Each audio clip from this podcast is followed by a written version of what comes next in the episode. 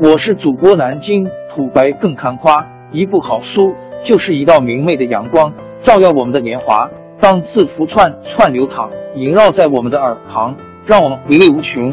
天津上元书院又和你们见面了，欢迎您的收听。给数据估值，无论是向公众开放，还是将其锁在公司的保险库中，数据的价值都难以衡量。来看看二零一二年。五月十八日，星期五发生的事吧。这一天，二十八岁的 Facebook 创始人马克·扎克伯格 （Mark Zuckerberg） 在位于美国加利福尼亚州门洛帕克市的公司总部，象征性的敲响了纳斯达克的开盘钟。这家宣称全球约每十人中就有一人是其用户的全球最大社交网络公司。开启了其作为上市公司的征程，和很多新科技股的第一个上市交易日一样，公司股价立即上涨了百分之十一，翻倍增长甚至已经近在眼前。然而，就在这一天，怪事发生了，Facebook 的股价开始下跌。期间，纳斯达克的电脑因出现技术故障，曾暂停交易，但仍然于事无补。情况甚至更加恶化。感到异常的股票承销商在摩根士丹利的带领下，不得不支撑股价，最终以略高于发行价收盘。上市的前一晚，银行对 Facebook 的定价是每股三十八美元，总估值一千零四十亿美元，也就是说，大约是波音公司、通用汽车和戴尔电脑的市值之和。那么，事实上，Facebook 价值多少呢？在二零一一年供投资者评估公司的审核账目中，Facebook 公布的资产为六十六亿美元，包括计算机硬件、专利和其他实物价值。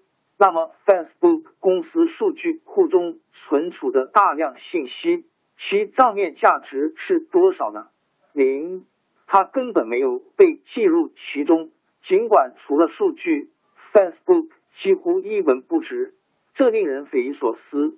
加特纳市场研究公司 Gartner 的副总裁道格莱尼 （Doug Lenny） 研究了 Facebook 在 Apple 前一段时间内的数据，估算出 Facebook 在2009年至2011年间收集了2.1万亿条获利信息，比如用户的喜好。发布的信息和评论等，与其 IP 估值相比，这意味着每条信息将其视为一个离散数据点都有约四美分的价值。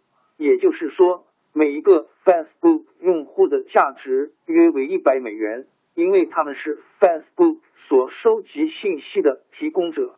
那么，如何解释 Facebook 根据会计准则计算出的价值？约六十三亿美元和最初的市场估值一千零四十亿美元之间会产生如此巨大的差距呢？目前还没有很好的方法能解释这一点。然而，人们普遍开始认为，通过查看公司账面价值，大部分是有形资产的价值来确定企业价值的方法，已经不能充分反映公司的真正价值。事实上，账面价值与市场价值及公司被买断是在股票市场上所获的价值之间的差距，在这几十年中一直在不断的扩大。美国参议院甚至在二零零零年举行了关于将现行财务报告模式现代化的听证会。现行财务报告模式。始于二十世纪三十年代，当时信息类的企业几乎不存在。现行财务报表模式与现状的差异，不仅会影响公司的资产负债表，如果不能正确评估企业的价值，还可能会给企业带来经营风险和市场波动。公司账面价值和市场价值之间的差额被记为无形资产。二十世纪八十年代中期，无形资产在美国上市公司市值中约占百分之四十，而在二零零二年，这一数字已经增长为百分之七十五。无形资产早期仅包含品牌、人才和战略这些应计入正规金融会计制度的非有形资产部分，但渐渐的，公司所持有和使用的数据也渐渐纳入了无形资产的范畴。最终，这意味着目前还找不到一个有效的方法来计算数据的价值。Facebook 开盘当天。其正规金融资产与其未记录的无形资产之间相差了近一千亿美元，差距几乎是二十倍，太可笑了。但是，随着企业找到资产负债表上记录数据资产价值的方法，这样的差距有一天也必将消除。人们正在朝着这个方向前进。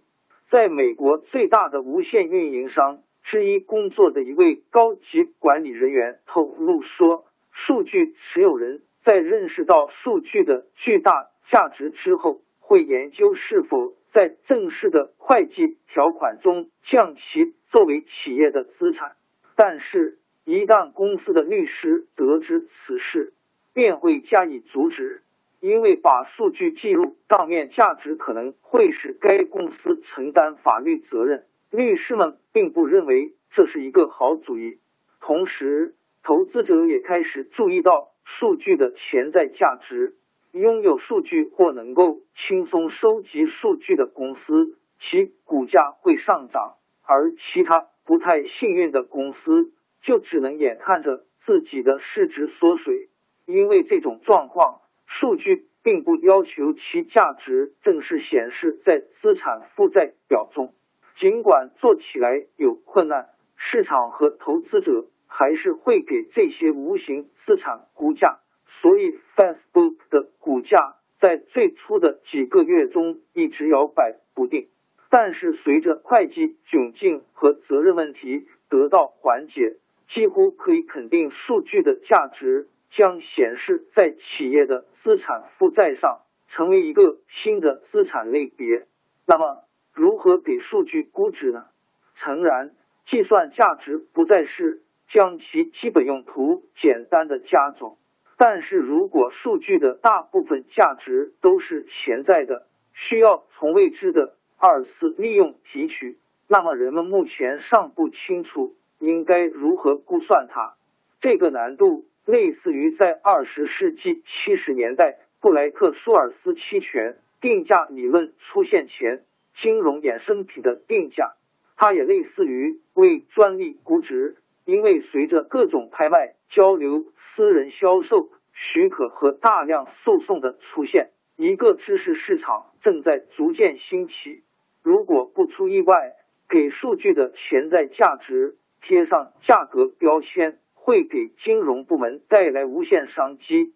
一个办法是从数据持有人在价值提取上。所采取的不同策略入手，最常见的一种可能性就是将数据授权给第三方。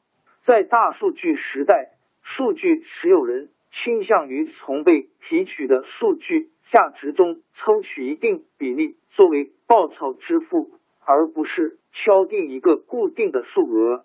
这有点类似于出版商。从书籍、音乐或电影的获利中抽取一定比例，作为支付给作者和表演者的特许权使用费，也类似于生物技术行业的知识产权交易。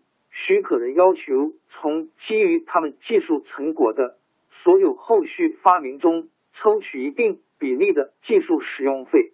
这样一来，各方都会努力使数据再利用的价值达到最大。然而，由于被许可人可能无法提取数据全部的潜在价值，因此数据持有人可能还会同时向其他方授权使用其数据，两边下注以避免损失。因而，数据滥交可能会成为一种常态。一些试图给数据定价的市场如雨后春笋般出现。二零零八年在冰岛成立的 Debt Market 向人们提供其他机构如联合国、世界银行和欧盟统计局等的免费数据集，靠倒卖商业供应商如市场研究公司的数据来获利。另一家新创办的公司 InfoShims，其总部设在德克萨斯州奥斯汀市，希望成为。一个信息中间人，供第三方以免费或付费的方式共享他们的数据，就像易趣给人们提供了一个出售家中搁置不用的物品的平台一样。这些科技创业公司想为任何手中拥有数据的人提供一个出售数据的平台，例如 Import.io。鼓励公司授权别人使用自己手中的数据，不然别人也可以从网上免费收集到这些数据。谷歌的前员工吉尔埃尔巴兹 （Gil Elbaz） 创办的 Factual 收集数据，然后制成数据库供需要者使用。微软也带着它的 Windows Azure Data Market 登上了历史舞台。